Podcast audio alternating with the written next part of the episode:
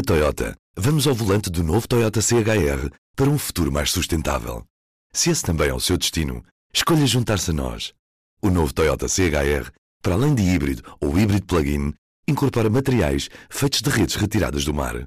Assim, foi pensado para quem escolhe ter um estilo de vida mais ecológico e consciente. Cada escolha conta e escolher o novo Toyota CHR é ir mais além pelo planeta azul. Saiba mais em toyota.pt.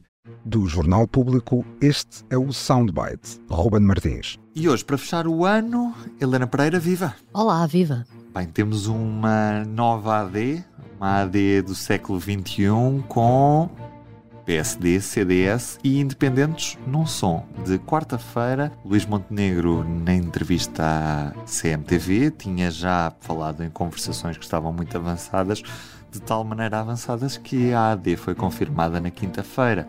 Desde então não ouvimos ninguém do PSD falar mais sobre esta aliança. Vamos ao som. Eu creio estar em condições de poder dizer que nós tomaremos uma decisão a esse propósito nos próximos dias e ela será naturalmente comunicada. Julgava que anunciar que já está tudo tratado. Não, não, não, não, não vou usar essa expressão. Não vou também esconder dos portugueses que nós temos mantido contactos com a direção do CDS e que desses contactos sairá uma conclusão. Helena Pereira, Porquê que o PSD ainda não reagiu publicamente a esta AD? Eu diria que, que, que esta AD entusiasma muito mais o CDS do que o PSD. Uh, aliás, uh, vários dirigentes do CDS já vieram, entretanto, congratular-se com ela e percebe-se isto é uma, é uma prenda antecipada. Ainda não é Natal, ainda não é noite 24, mas o CDS, no fundo, já ganhou uma prenda antecipada.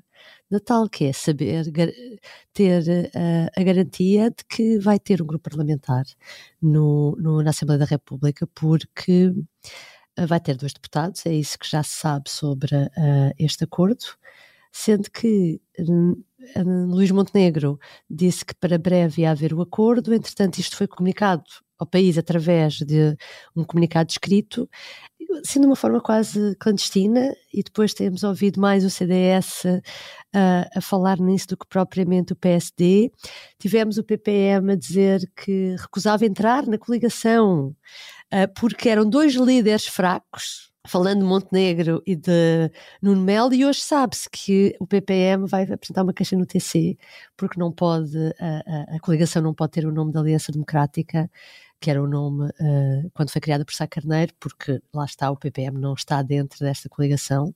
O PPM ainda chegou a fazer parte da coligação uh, quando era de Durão Barroso, feita entre Durão Barroso e Paulo Portas. O PPM chegou a fazer parte dessa coligação, mas agora nem isso.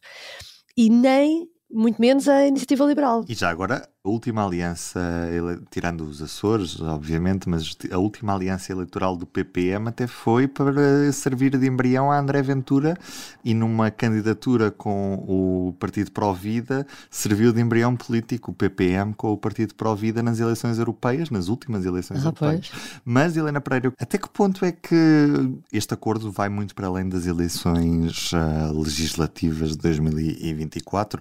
Engloba também autárquicas europeias europeias, as eleições também no, no arquipélago eh, dos Açores, na região autónoma dos Açores. Até que ponto é que o CDS está a tornar no PEV do PCP? Ou seja, até que ponto é que existe CDS sem o PSD? Acho que nunca mais vai deixar de existir, porque a começar assim o CDS, tal como está a falar dos verdes, um, os verdes nunca foram votos sozinhos. E o CDS, a partir do momento em que vai a votos com o PST, quando é que irá sozinho? Uh, não saberemos. Portanto, uh, isto era uma coligação que já se estava à espera. Aliás, houve nas últimas, nas últimas semanas apelos, uh, lancinantes, apesar de Nuno Melo e Paulo Portas dizerem que o CDS estava desesperado. Eu acho que tem havido em toda a parte de Paulo Núncio, que não me lembro de ter visto tantas vezes Paulo Núncio, ex-dirigente do CDS nas televisões, como nos últimos tempos, a falar nesta possibilidade.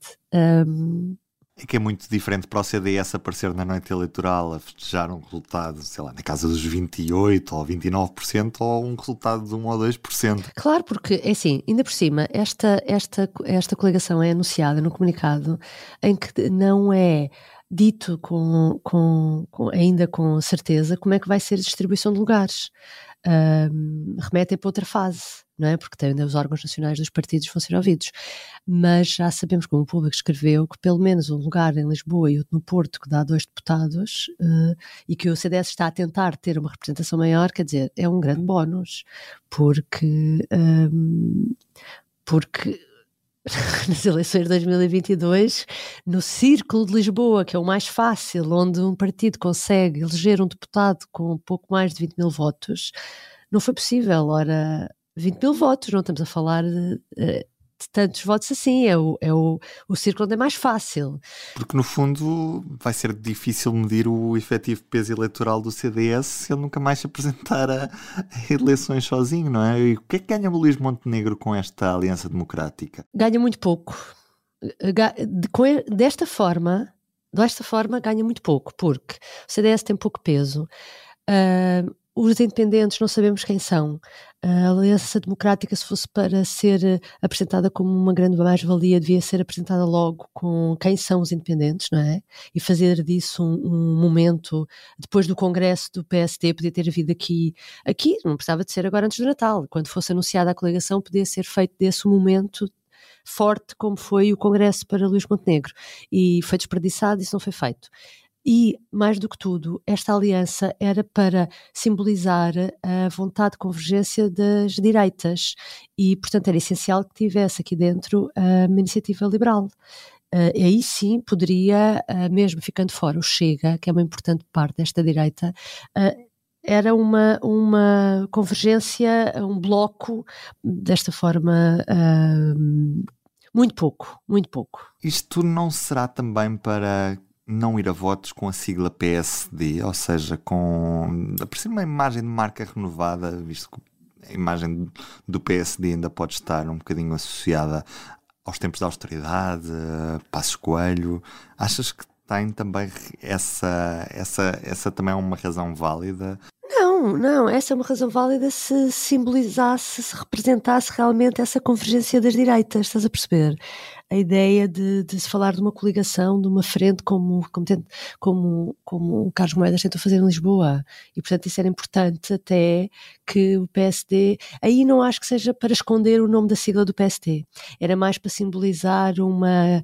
Um, representar uma grande capacidade de, de, de, reunir uh, um conjunto de diferentes sensibilidades da direita. Embora não seja, porque é o PSD mais uma pequenina sensibilidade, mas era essa, era essa ideia. Acho que é mais por uh, querer corporizar essa ideia do que por querer esconder uh, a sigla do PSD. Helena, um Feliz Natal. Um Feliz Natal e umas boas entradas para todos, para ti e para todos. Voltamos a 2 de janeiro para um ano muito intenso. Açores, europeias, legislativas. E o mais que Vamos acontecer. Fora, Ainda acabamos o ano a comentar uma repetição eleitoral ou outra coisa vamos qualquer. Ver, Sabemos ver. lá o que, é que, o que é que ditará 2024. Um bom um ano, beijinho. tudo. Um bom, bom ano, beijinhos. E umas boas festas. O Soundbites é um programa de Ana Salopes, Helena Pereira e Ruben Martins. A música original é de Ana Marques Maia. Siga o podcast na sua aplicação preferida para não perder os novos episódios.